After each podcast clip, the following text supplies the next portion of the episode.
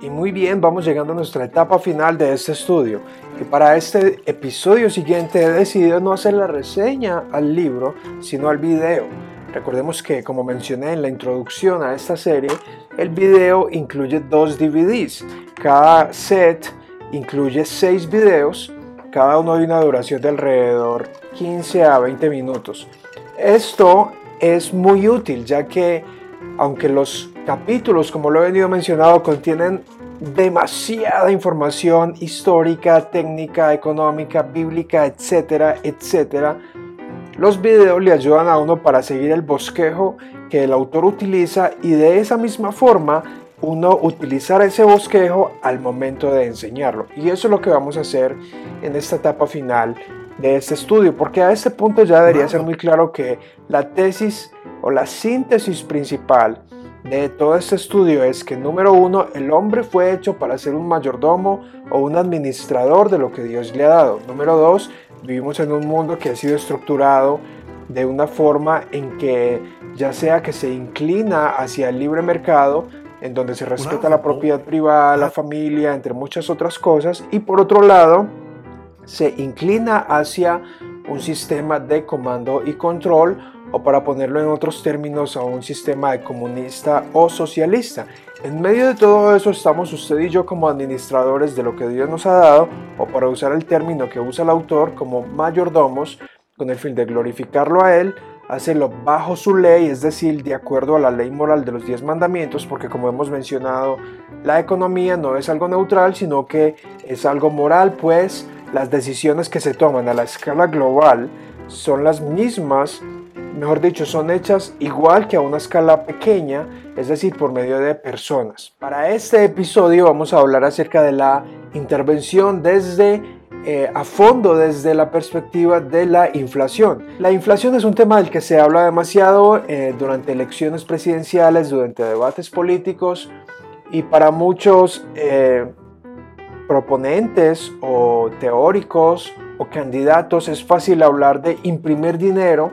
No obstante, como vimos en la lección anterior, cuando el gobierno interviene, no logra generalmente sus objetivos, entonces tiene que intervenir más. Esta reseña debería darle a usted una idea de lo que se trata este material y a este punto ya habría despertado un interés en usted o tal vez no pero si le ha interesado, va a poder aprender muchísimo más, va a poder enseñar muchísimo más basado en este material introductorio. Entonces, en este episodio, en este video, el autor muestra unas imágenes muy interesantes y los puntos principales que él va a tratar es por qué las cosas hoy cuestan mucho más que hace muchos años.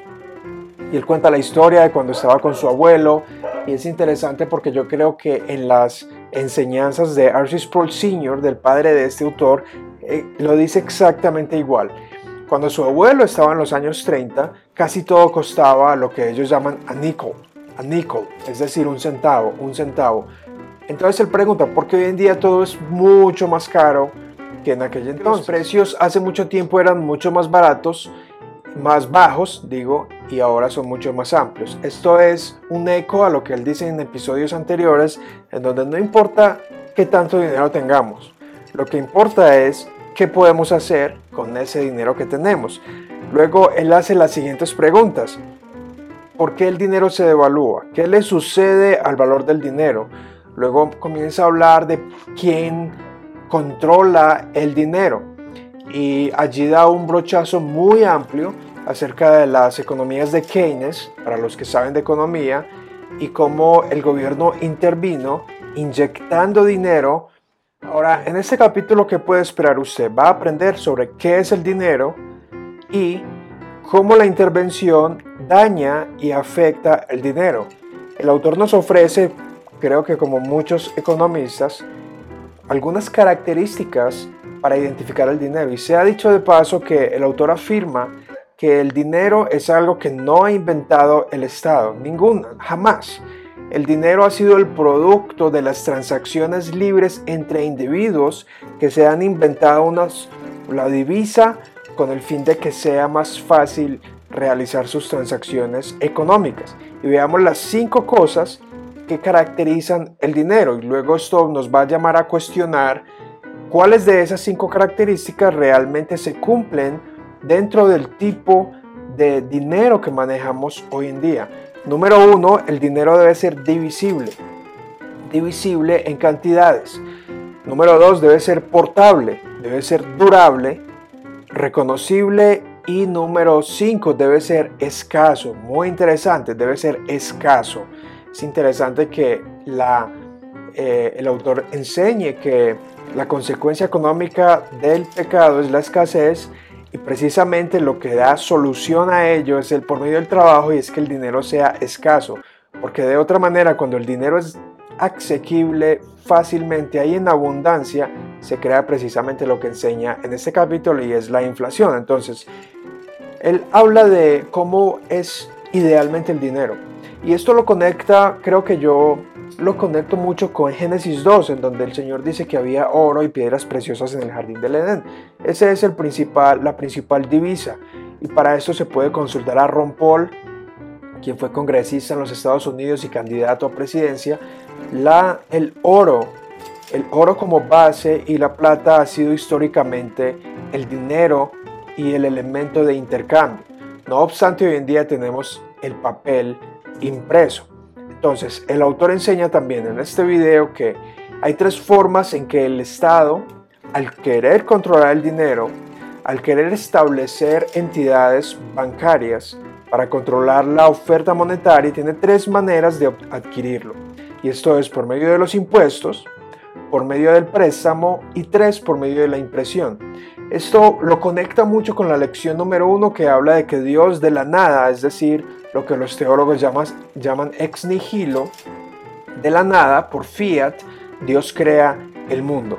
Lo que intenta el gobierno por medio de la intervención gubernamental al imprimir dinero es tomar el lugar de Dios y crear dinero de la nada, un dinero que no tiene respaldo de oro y respaldo de plata. Esto en Estados Unidos se eliminó hace muchos años, el autor lo enseña en este capítulo. En Colombia tampoco, hasta donde tengo entendido, por lo menos en Sudamérica, el valor oro prácticamente no es un respaldo. Es decir, que históricamente en la divisa, y esto se puede ver en muchos ejemplos bíblicos, cuando Abraham, por ejemplo, fue a comprar el terreno de Sara, su mujer, fueron 400 ciclos de plata. Y estos ciclos eran algo que se pesaba, eran monedas. Y generalmente las, monedas también han sido de oro o de plata, pero actualmente las monedas que tenemos son de, del material más barato, son de cobre. Es decir, que el respaldo que el dinero tiene es una confianza que tenemos en el papel, pero no es una confianza de algo físico que realmente exista. Así que la forma de tener dinero hoy es por medio de números y dígitos, papel y dígitos. Ahora, el papel y el dígito no, no corresponde a esas cinco características que el autor enseña que tiene el dinero, que son portabilidad, divisibilidad, durabilidad, reconocimiento, es decir, que se pueda reconocer fácil, de que sea genuino, y, y, y finalmente que sea escaso. Los dígitos y el papel no siempre cumplen esas características. El autor también habla de la, como mejor dicho, en la fundación de los Estados Unidos había una gran discusión en cuanto a crear lo que hoy en día es la Reserva Federal.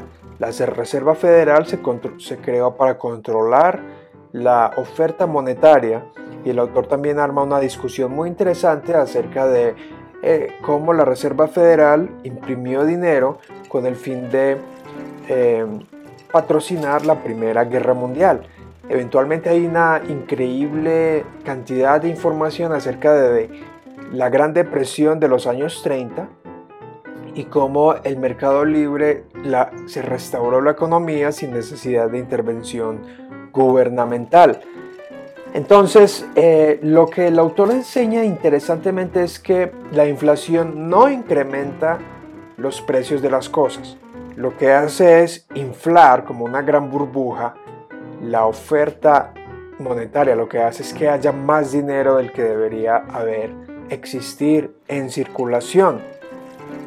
Entonces, él, afirma también que la inflación es un impuesto escondido, porque cuando se incrementan los precios de las cosas, es debido a que se infla el valor, pero lo que se está haciendo es tomar dinero de aquellos que tienen ahorrado. En otras palabras, la, la intervención es inmoral y va en contra del mandamiento divino, pues viola el mandamiento de no robar. Así que el autor enseña que la inflación es dañina, es engañosa y es destructiva, porque cada día tiende más y más hacia un sistema de comando y control, pues a medida que el gobierno interviene más y más, manipula, controla junto con los banqueros la oferta monetaria con el fin de eh, dominar, manipular y controlar los intereses, lo que hace es engañar a la población. Por ejemplo, cuando se imprime dinero, los bancos son los primeros en recibirlo. Cuando los bancos lo reciben, ellos prestan ese mismo dinero, X o Y número, cantidad de dinero, a muchas personas y a muchas personas le cobran intereses por X o Y cantidad de dinero que no tiene respaldo absolutamente de oro ni plata, solo son dígitos y papel.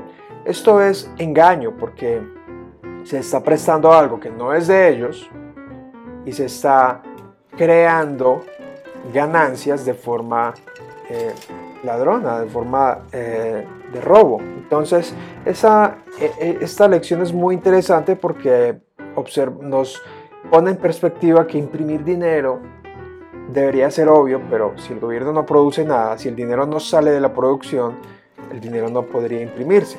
La ilusión, la mentira de crear dinero para crear un, algo artificial, un, un poder adquisitivo de mentiras, e, es un engaño. De nuevo, creer eso él eventualmente traerá destrucción y traerá pobreza, porque están poniéndose en el lugar de Dios al crear de la nada. Finalmente, él explica también que después de los años 50, al terminar la Segunda Guerra Mundial, la economía también se restauró debido a que las personas que no podían salir, no podían gastar, habían ahorrado. Así que la economía funciona mejor o se restaura por medio del ahorro.